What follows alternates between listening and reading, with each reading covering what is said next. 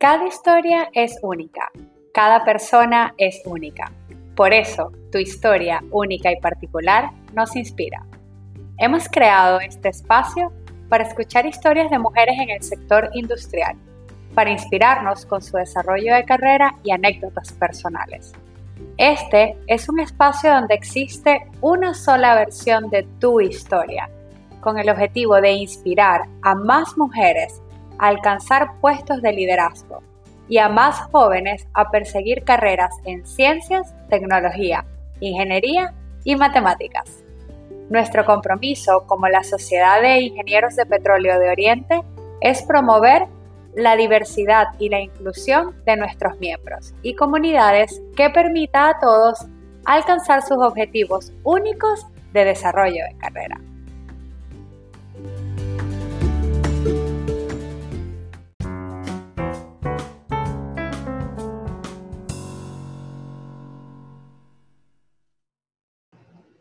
Hola Marisela, ¿cómo estás? Buenas tardes, bienvenida a nuestra segunda cápsula de Mujeres en Energía. Estamos muy complacidos desde la SPE eh, Easter Venezuela o Venezuela Oriente de, de tenerte acá y de tenerte en nuestra segunda cápsula de Mujeres en Energía. Cuéntame, ¿cómo estás?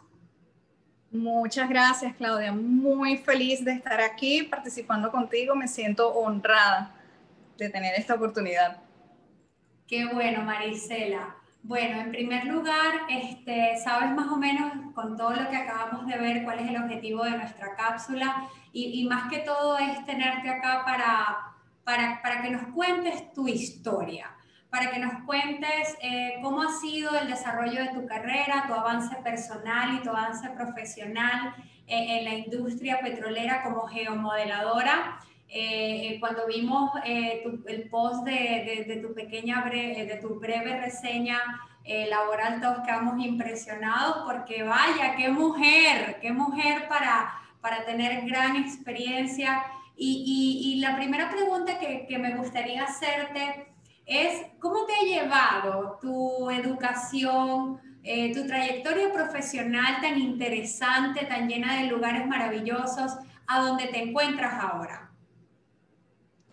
Eh, bueno, como tú bien dices, eh, yo creo que he sido muy privilegiada, mi carrera ha estado muy privilegiada con muchas oportunidades y experiencias que me han permitido, digamos que navegar este, oportunidades laborales eh, orientadas hacia el área de la geociencia, orientadas hacia el lado técnico, pero también este, orientadas hacia el área de ventas y desarrollo de negocios.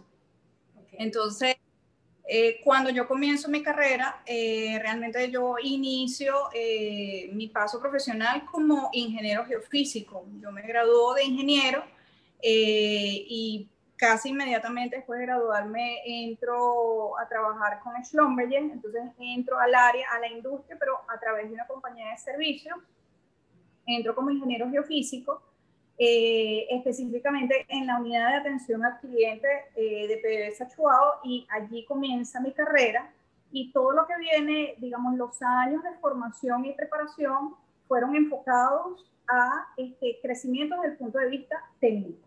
Entonces, claro, yo comencé siempre con, con, con oportunidades para, para, soporte de aplicaciones eh, y luego fui creciendo en responsabilidades, ya no de soporte, sino de consultorías, de desarrollo de proyectos desde el punto de vista de interpretación sísmica, manejo de datos sísmicos, incluso siendo geofísica, también me vi involucrada en, en actividades asociadas a manejo de datos y manejo de proyectos.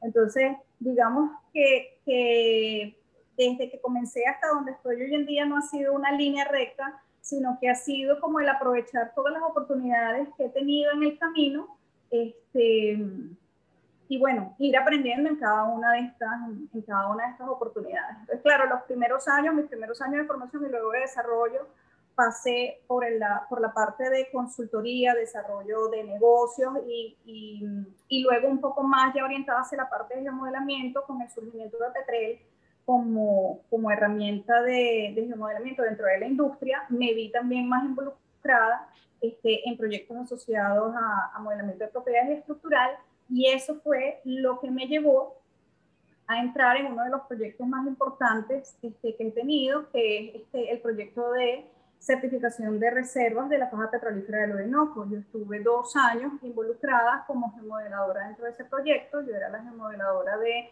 la división Junín este, y también aportaba este, soporte o ayuda al resto de los bloques, Ayacucho, Carabobo, Boyacá. Entonces, nosotros en aquella época en nombre le llamábamos al proyecto de la FADA, lo llamábamos la escuela, porque realmente era una escuela no solamente desde el punto de vista profesional, este, por, por, por, todos los retos tecnológicos que significaban cada uno de los diferentes bloques de las diferentes regiones de La Paja, sino que también era una experiencia personal este, bueno, y, y profesional desde, desde, el punto de vista soft skills muy, muy, muy importante. Yo tuve la oportunidad de trabajar con, este, con varias de las delegaciones este, que en ese momento estaban trabajando en la paja. Yo trabajé con el equipo de, de Mitsubishi, trabajé con los japoneses, este, trabajé con el equipo de, con la delegación de la India, con, con la delegación de China. Entonces esto también me dio a mí la oportunidad de poder este, enfrentarme con estilos de, este, de trabajos diferentes, con culturas incluso diferentes, este, que de alguna manera retaron e enriquecieron. Eh, me enriquecieron como persona, pero también como, como profesional. Entonces, eh, una vez... te quiero atajar allí porque me gustaría saber más acerca de ese desafío eh, cultural. Eh, cuéntanos un poco más de, cómo tú eres venezolana, eh, sé que eres de Caracas, y, y, cómo, cómo, fue eso. O sea, en la universidad nos enseñan tantos cálculos, tanto en tu caso, toda la parte petrofísica, toda la parte de la, de, de la parte petrolera, y bueno, muchas cosas que yo desconozco como ingeniero eléctrico realmente en este mundo de petrolero. Este, pero, pero cuéntanos un poco más del desafío de la diversidad de culturas en el campo laboral. Bueno, de hecho yo tengo experiencias antes de la experiencia con, con el proyecto de certificación de reservas, eh, en, en, otros proyectos que había tenido y en otras oportunidades este, como consultora. Eh, las, las, primeras oportunidades fuera de Venezuela las tuve en Trinidad y en Surinam.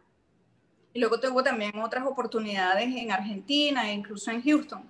Entonces, digamos que uno se va entrenando poco a poco en el arte de entender cómo se, cómo se manejan otras culturas, pero creo, creo que la base de todo eso es el respeto.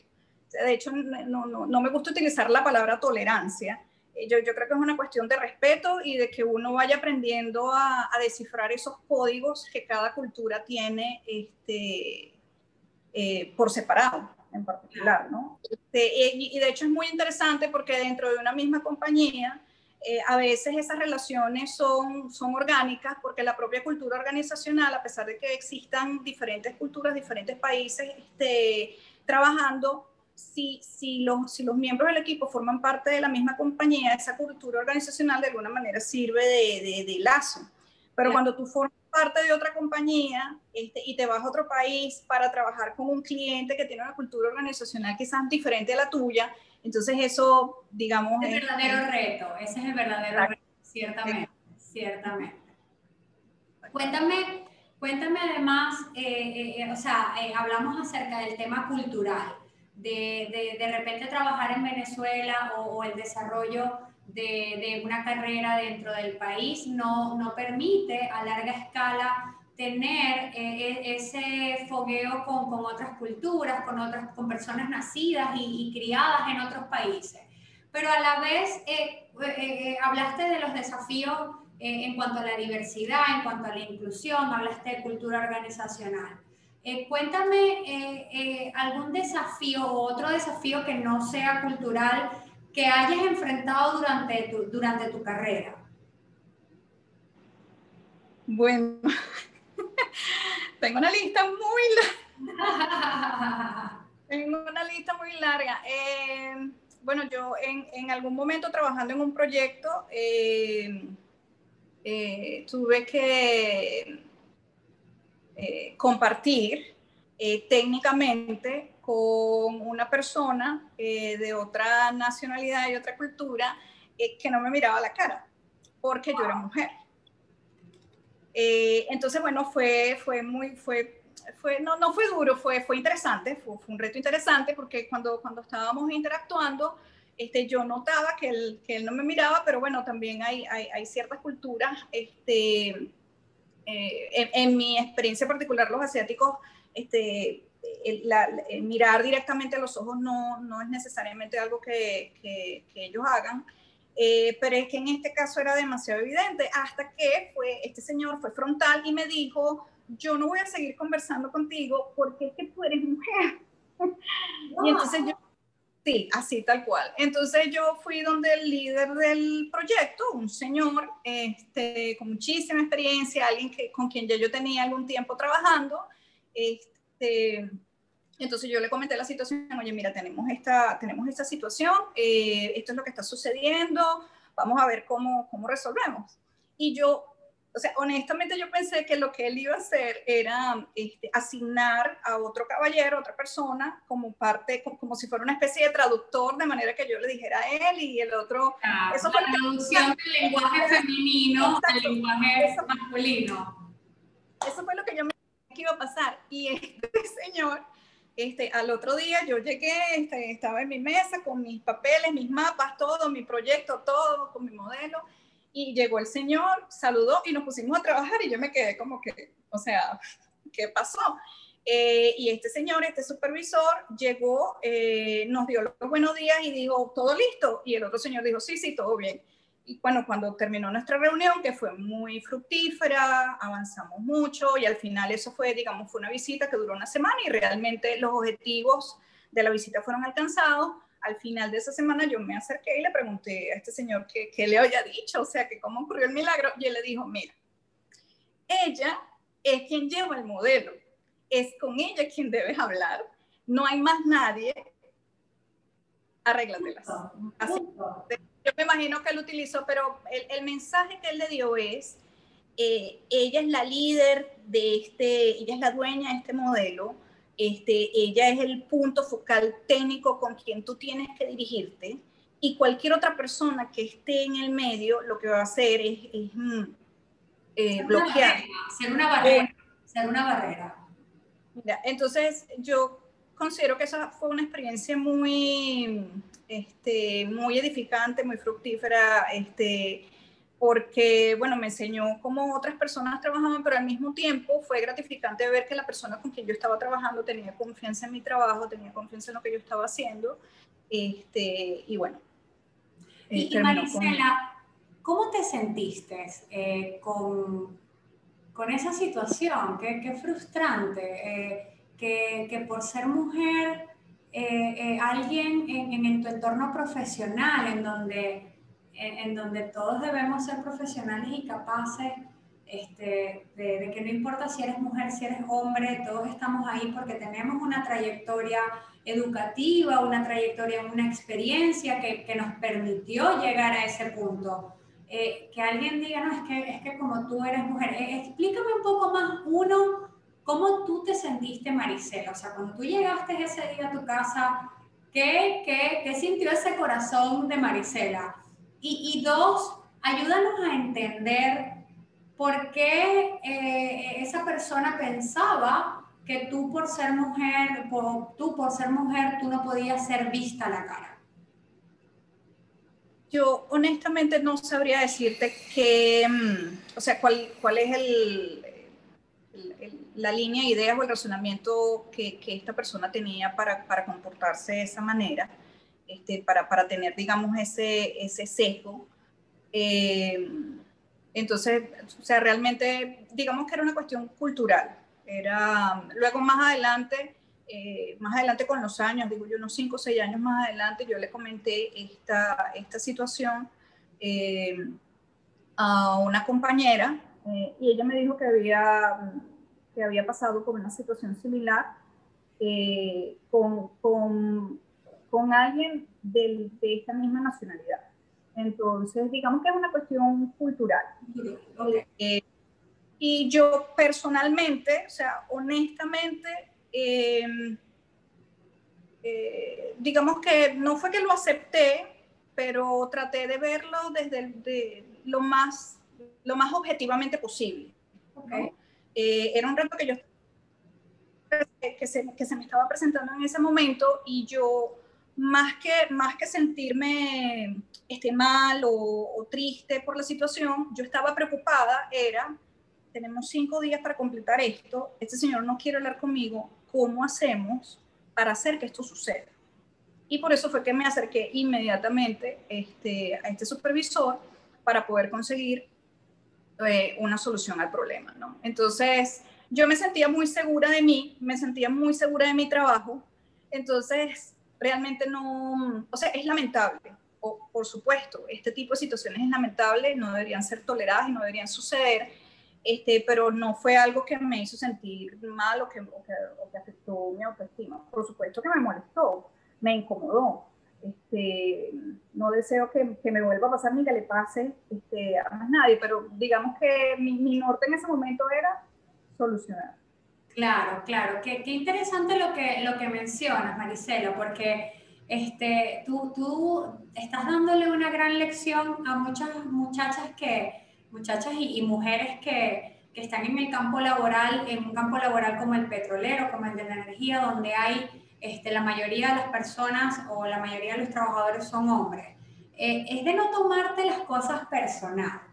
Este, yo recuerdo cuando estaba más joven, todavía estoy joven por supuesto, pero, pero más joven en mi carrera, que, que habían ciertas situaciones que me incomodaban y a la vez que me, me hacía que, que, que, me hirviera la sangre. Y, y, y ahora yo veo las cosas como con una perspectiva distinta y, escucho tu historia que, que, mira, nada más de que me la contaras, es como que, Dios mío, ¿cómo, cómo, cómo, cómo, cómo hubiese reaccionado yo?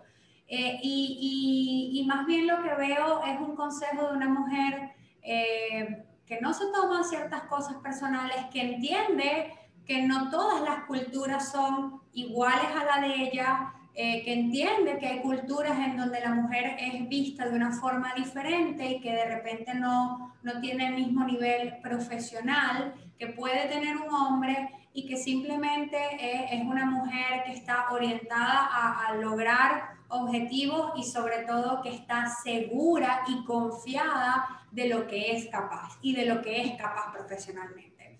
Muchas veces cuando empezamos en nuestra carrera y, la misma crianza que recibimos, algunas de nosotras, no voy a decir que todas, pero es, hacia, es hacia que no tengamos esa confianza que muchos hombres tienen. Y, y, la idea, pienso yo, y esto es una, un, un comentario muy personal, es, no, yo no quiero eh, imitar las actitudes o los, este, comportamientos de un hombre, pero sí puedo aprender de esas fortalezas que tienen los hombres para haber llegado por tantos años a posiciones de liderazgo eh, y, tomar esas fortalezas y transformarlas según mi personalidad, según mis este, habilidades en, en, en, fortalezas para mí misma. Entonces, este, esto, e, este comentario eh, me lleva a la, a la siguiente pregunta. Eh, y, y, hablamos de los desafíos, hablamos de las cosas difíciles que, que hoy en día ya vemos eh, las,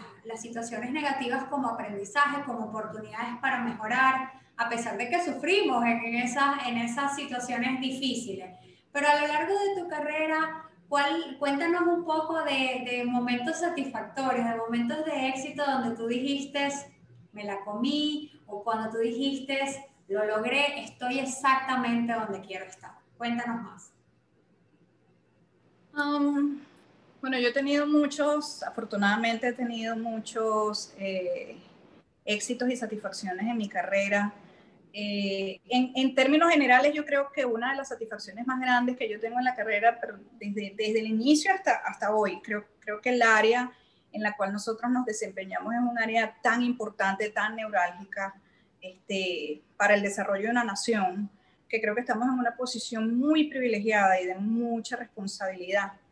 Este, y, y la certeza, el conocimiento de que esos productos, de, de que esos resultados que, que, yo hago de alguna manera este, forman parte de una cadena de valor que ayuda eh, a la prosperidad de un país, a mí, a mí eso me llena de mucha satisfacción, ¿no? Entonces eso digamos que ha sido siempre mi mayor satisfacción desde que, desde que he comenzado, desde que comencé mi carrera.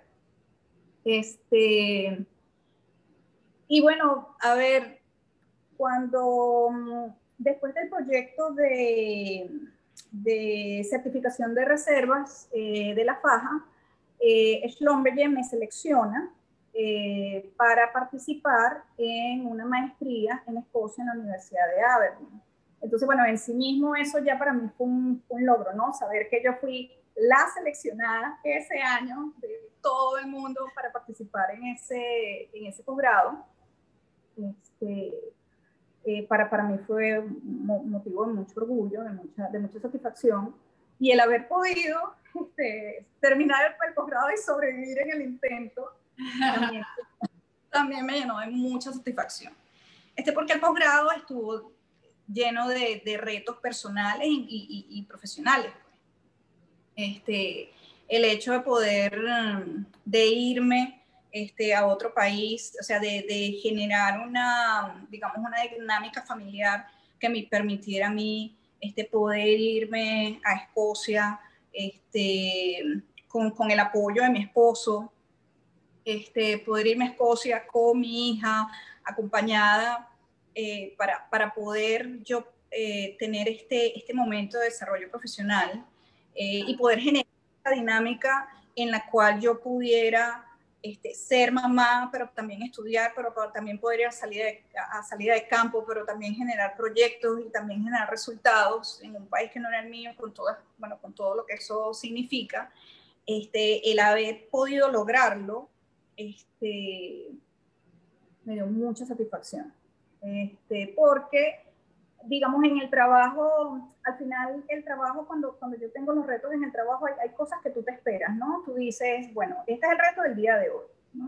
Eh, yo recuerdo que cuando yo estaba en algún momento trabajando como, como consultora en Internet, es que todos los días nosotros teníamos nuevos, nuevos problemas y nuevos retos. Yo tenía un compañero con quien yo trabajaba en ese proyecto y yo me acuerdo que yo le decía, a mí me encanta este proyecto porque todos los días son distintos Ningún día es igual al otro, todos los días tenemos un problema distinto, entonces no me puedo aburrir, o sea, no hay manera de aburrirse. Entonces yo estaba consciente de que todos los días iba a conseguir un reto distinto y así ha sido siempre mi, mi mindset en el trabajo. Pero cuando hice el posgrado era, era distinto porque habían otras cosas en juego, ¿no? Entonces, haber culminado este, el posgrado, haber sobrevivido y haber, o sea, tener el, el título en mis manos realmente para mí fue, fue, de, gran, fue de gran satisfacción. Qué bien, qué bien, qué, qué bonita experiencia. Eh, hablando un poco de, de los tópicos eh, relacionados a, a, mujeres, estamos en una cápsula de mujeres en energía, mujeres en sector petrolero, energía, eh, tecnológico. cuéntanos, a lo largo de tu carrera, ¿has sido testigo de cambios en el sector? en este caso en el petrolero, porque veo que has trabajado en Schlumberger, eh, trabajas ahora en Chevron. Este, ¿Tú has sido testigo de cambios en el sector que ha lanzado a, a más mujeres a puestos de liderazgo? Bueno, desde el punto de vista, voy a echarme un poquitico para atrás en esa pregunta. Okay. Desde el punto de vista de eh, selección de carrera, definitivamente hay un cambio en, en, el campo. Es decir, cuando yo estudié geofísica, o sea, la, la, relación era muy poca, la representación femenina dentro de la carrera era muy bajita. Bueno, también éramos muy poquitos, pero, pero siempre la relación fue muy bajita. Y con el pasar del tiempo, la cantidad de estudiantes femeninas en el área de la geofísica, particularmente en Venezuela, y yo diría que, que, a, nivel, que a nivel global ha aumentado. Okay. Eh, y eso, de hecho, eso yo lo vi, eh, mis últimas tesistas, mis últimas pasantes fueron todas, fueron todas mujeres. Este, de hecho, las, las tesistas que, que, en este momento este, están participando dentro de la Sociedad Venezolana de Geofísicos, de quien yo soy parte, también son, son mujeres. Eh, y en general, uno, uno, lo nota en la industria que las, mm, eh, las iniciativas para incluir mujeres, más mujeres en los procesos de reclutamiento son evidentes, uno, uno lo nota. Pero una cosa es el reclutamiento y otra cosa es la retención y el desarrollo de carrera. Entonces, eh, las estadísticas nos dicen que la presencia de las mujeres a nivel global, eh, la representación de las mujeres a nivel global en, en, la industria petrolera es apenas del 15%. Y de ese 15%, o sea, nosotros podemos considerar esa población como una pirámide en donde en la base de la pirámide están las, este, están las nuevas profesionales, las, este, las profesionales de información y luego los mid-careers, y luego se va, se va achicando cada vez más, porque cada vez más es más difícil para las mujeres llegar a esos cargos gerenciales. Entonces, sí se nota, realmente sí se nota una tendencia en la industria de cambiar ese, digamos, cambiar ese patrón. Eh, yo antes de salir de Schlumberger, eh, la, la, última eh, gerente del, sí, exacto, la última cabeza del segmento que yo tuve fue una mujer, pero fue la, primera vez en muchísimos años que eso había sucedido y de hecho era una mujer que había salido de operaciones, que también es algo que nosotros vemos mucho en la industria. Yo participé o estaba en Schlumberger en un segmento en donde había muchísimas mujeres, y de hecho yo tuve muchas supervisoras este, mujeres, pero era un segmento eh, dedicado básicamente a, trabajo de oficina. En el campo la representación femenina no es tanto. Entonces, claro, con una representación femenina tan poca en la base, a la hora de alcanzar cargos gerenciales es mucho más difícil.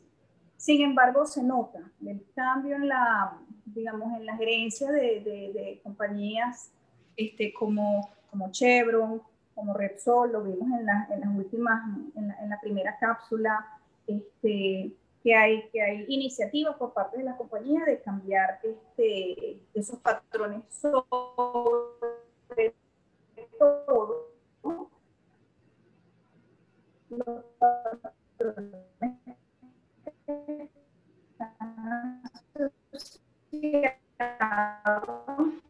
hay muchas iniciativas a nivel corporativo que están tratando justamente de este, mejorar esa situación. Ok, ok, muy bien. Y, y ahora, Marisela, te, te, hago ya la última pregunta para pasar a, a, un segmento que tenemos preparado, eh, este, un segmento nuevo que tenemos preparado en esta cápsula.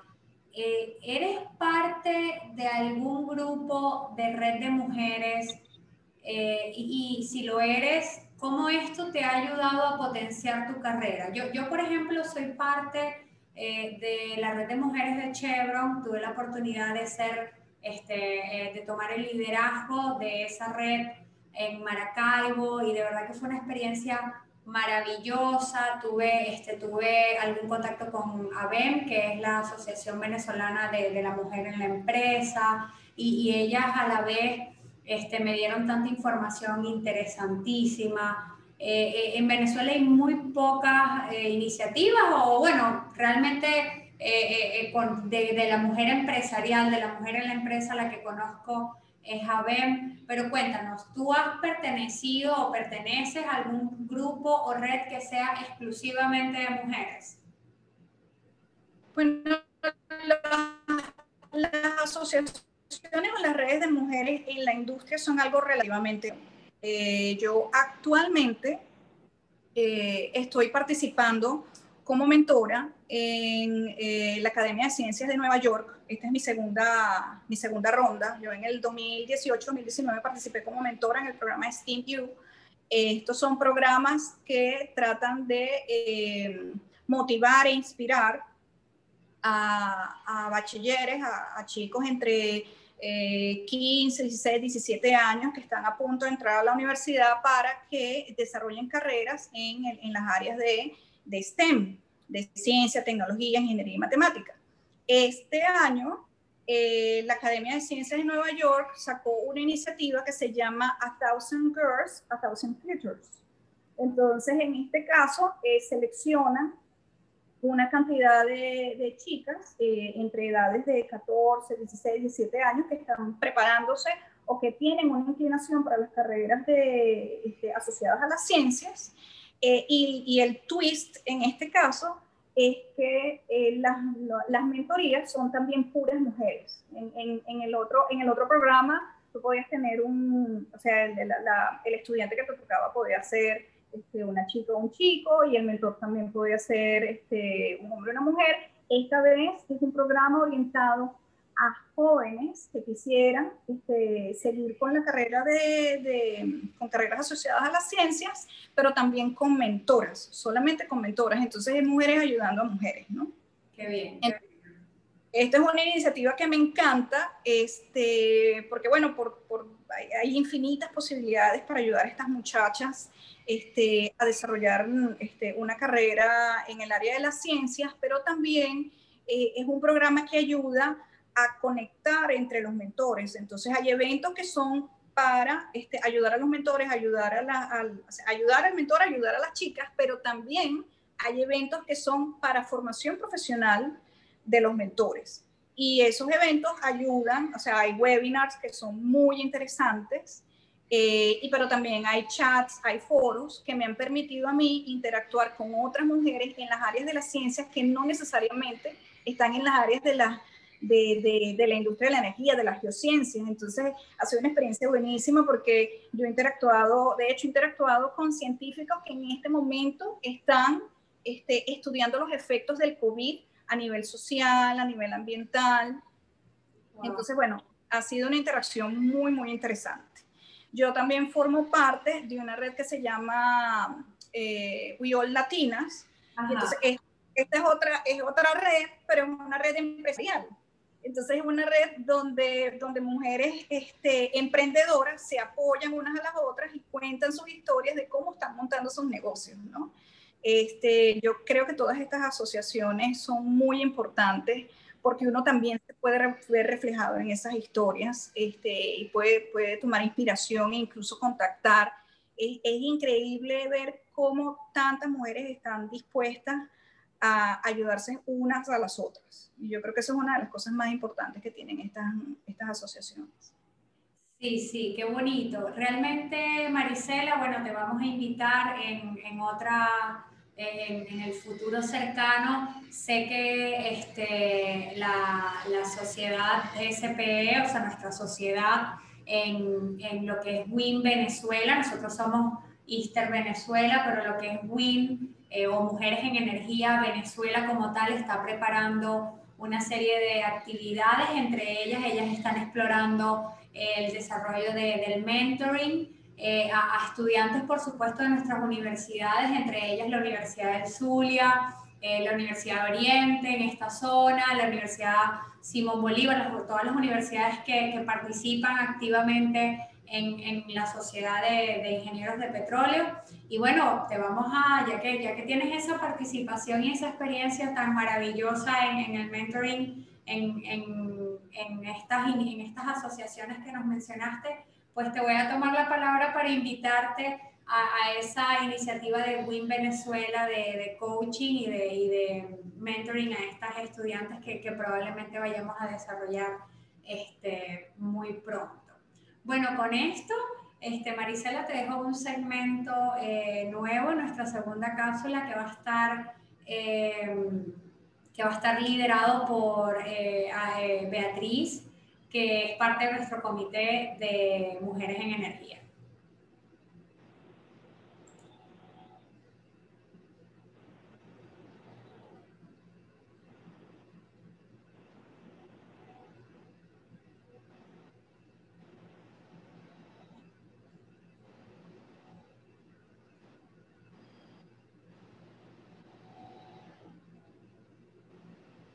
Ok, leo por aquí.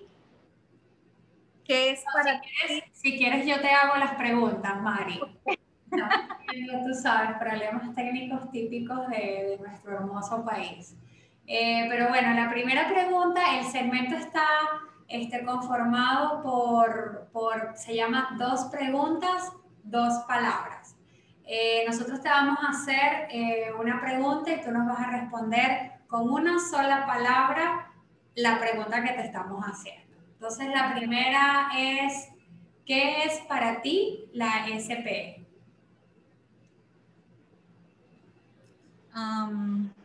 yo diría que liderazgo. Cuéntame, cuéntame un poco más. Pero liderazgo de cada uno de los miembros de la Junta para hacer crecer la sociedad, para llevar a cabo todas esas iniciativas que están haciendo y para, para enriquecer profesionalmente tanto a los profesionales, o sea, tanto a los profesionales que están siguiendo la sociedad como a los nuevos profesionales que se están formando hoy en día.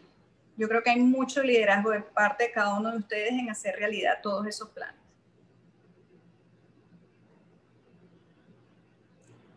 Ok, ahora sí te voy a dejar con Beatriz para la segunda pregunta.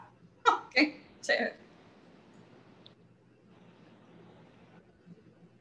Hola Marisela, ¿cómo estás? Hola Beatriz, ¿cómo estás? Bien. Bueno, quiero primero felicitarte por esa entrevista motivadora y sin duda toda tu trayectoria ha sido bastante admirable. En, siguiendo con esta dinámica, eh, profesionales ¿Qué es lo mejor que has aprendido de estas redes profesionales, de, formar parte de estas redes profesionales? Bueno, yo de las redes profesionales a las cuales pertenezco y en las que soy miembro activo, creo, creo que lo que más he aprendido es en la importancia de dar de regreso. Eh, como parte de una comunidad, una de las cosas más importantes que yo siento y que son que lo más enriquecedor es poder de alguna manera, mediante voluntariado y la, y la contribución este, en cada una de estas organizaciones, eh, poder aportar a la comunidad de conocimiento, parte de esos conocimientos y, o, las actividades, formar parte de las actividades que definan las iniciativas de cada una de estas sociedades, dar de regreso a la comunidad de conocimiento, desde el punto de vista de experiencia y de esfuerzo para, sobre todo en el caso de Venezuela, ayudar a la formación y al enriquecimiento personal y profesional, sobre todo de los, de los muchachos que están actualmente ahorita en las universidades y que van a formar en la generación de relevo este, en la industria en los años que están por venir.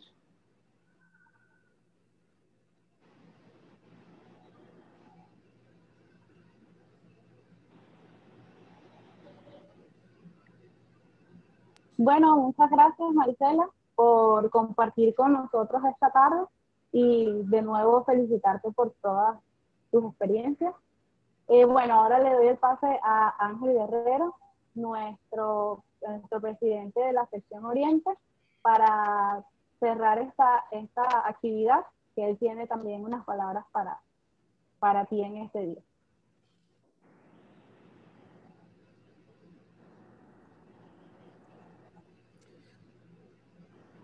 Muy buenas tardes a todos. Bueno, el mes pasado fue María Alejandra que nos inspiró a todos a subir sus pasos de liderazgo. Y este mes Marisela nos ha demostrado cómo aprovechar las oportunidades hasta convertirse en un líder técnico. Me gustó el hecho de que Marisela vio una oportunidad en aprender a manejarnos en un ambiente de diversidad cultural, porque ciertamente la industria petrolera es multicultural y en compañías transnacionales esta es una destreza indispensable. Aprender a trabajar en este ambiente no es fácil y puede ser considerado un reto. Ahora, ¿cuál es la clave? Bueno, la clave está en no ignorar la existencia de diversidad cultural, aprender acerca de otras culturas y así evitar sorpresas, y desarrollar inteligencia emocional para saber manejar esa diversidad. Y como, menciona Marisela, el respeto es fundamental, es una gran clave para el éxito. Quiero aprovechar esta oportunidad para comentarles que la SP Eastern Venezuela Section quiere generar conciencia y alerta del cáncer de mama. Para ello, todo este octubre estamos publicando contenido acerca de este tópico y hemos creado un concurso donde queremos que nos muestres tu foto más creativa.